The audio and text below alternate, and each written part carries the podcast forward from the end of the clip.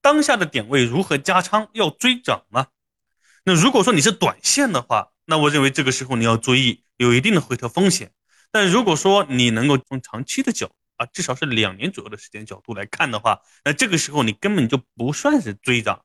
如果说的更确切一点，你避开那些估值非常高的、比较热门的赛道，你不算是增长。哪怕是一些热门的赛道，只要它未来的成长性还比较大，空间还比较多，那依然也不算追涨。所以这个时间的周期的维度你一定要搞清楚。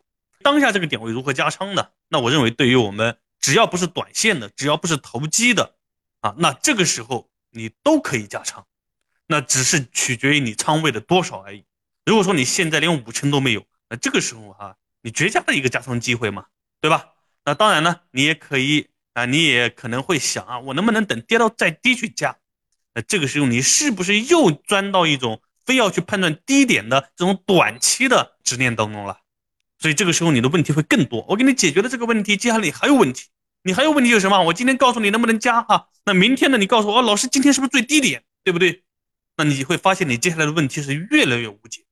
所以针对这个问题，我认为三千三、三千四这样的一个仓位，你如果不是投机，如果不是短线，那都是可以加仓的。那主要取决于你仓位的轻重，所以不能叫追涨。